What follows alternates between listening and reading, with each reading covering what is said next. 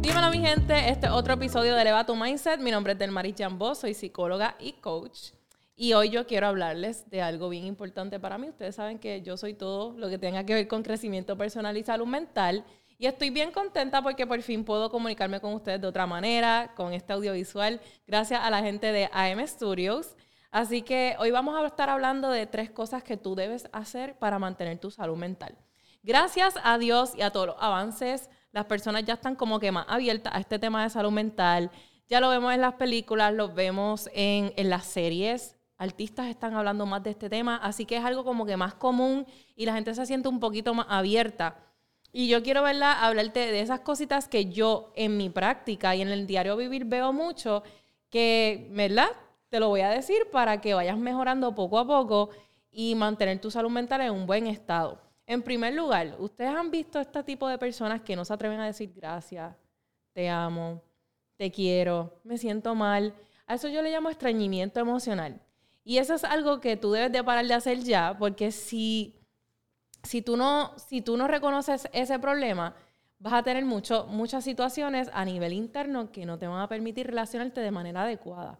Porque cuando hablamos de las emociones, es importante aprender a reconocerlas, aprender a manejarlas correctamente, y eso tiene que ver mucho con la inteligencia emocional.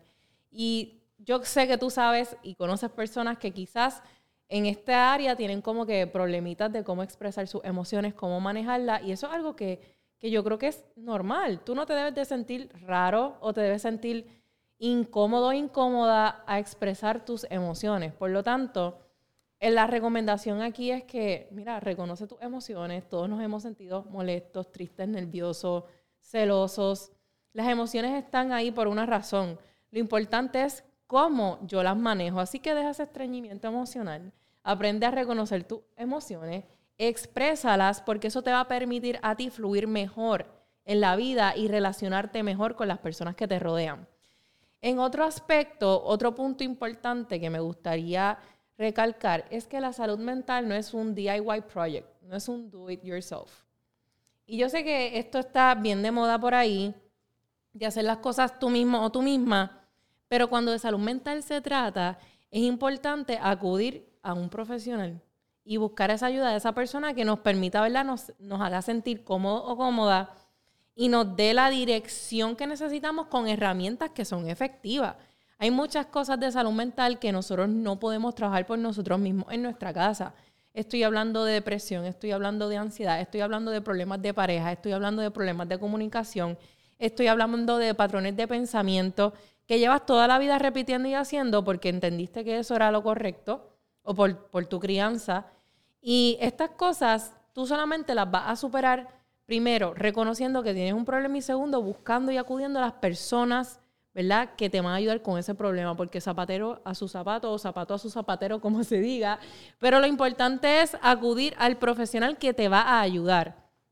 Así que la invitación es esa que tengas esa persona, que te sientas en confianza, que te pueda guiar por todo ese camino y ese journey de salud mental. En otro punto está lo que es el autocuidado. Y no es lo mismo, no tengo tiempo, a voy a hacer tiempo. ¿Cuántas veces hemos estado tan y tan busy en nuestras vidas con tantas, ¿verdad? Tantos quehaceres, tantas responsabilidades, que no sacamos tiempo para nosotros mismos. Y para tú mantener una buena salud mental, tú tienes que sacar tiempo para ti, tú tienes que conectar con tus emociones, con tus necesidades, con tus deseos, tener un espacio de no hacer nada, de no escuchar a nadie, de literalmente estar contigo, de, ser tu propia compañía.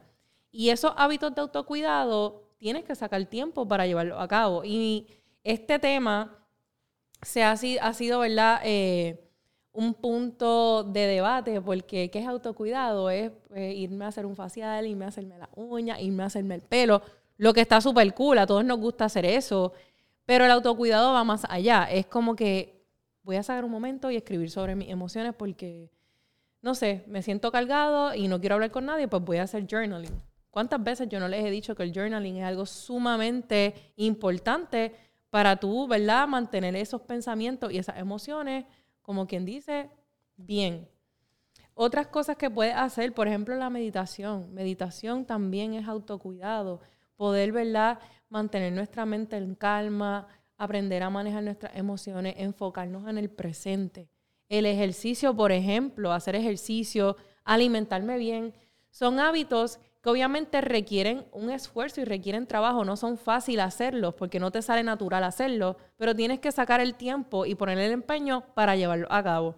Así que básicamente esos son tres recomendaciones, ¿verdad? Que tienen que ver con cómo tú mejorar y mantener tu salud mental. Por, último, te voy a hablar de una en específico. ¿Cuántas personas no les gusta, ¿verdad? Eh, experimentar el dolor o el rechazo. O emociones, ¿verdad? Situaciones que son bien difíciles, que te causan emociones que, son difíciles de manejar.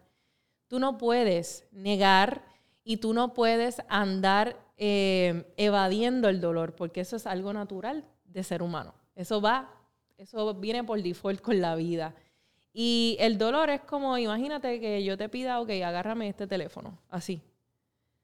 En un minuto, pues tú lo puedes tolerar. Si te quedas cinco minutos así, ya el brazo te va a empezar a doler. Y si, que, si te quedas un día, probablemente el brazo se te perdió. Y eso es lo que pasa con el dolor.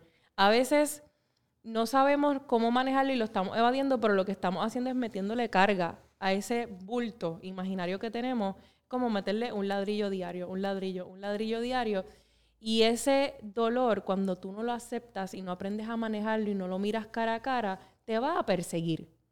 Así que esto es algo que tiene que ver también con esa, ese estreñimiento emocional que te hablaba ahorita, que tenemos que aprender a reconocer qué cosas nos están pasando, qué cosas me afectan, cómo esto me hace sentir y entonces puedo entonces gestionarlas de manera adecuada.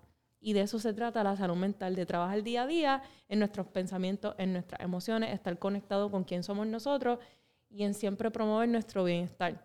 Así que espero que este episodio te haya gustado. Si te gustó, por favor, eh, compártelo en tu Instagram, tira un screenshot, taguéame, búscame en YouTube. Esto va a estar completo en YouTube.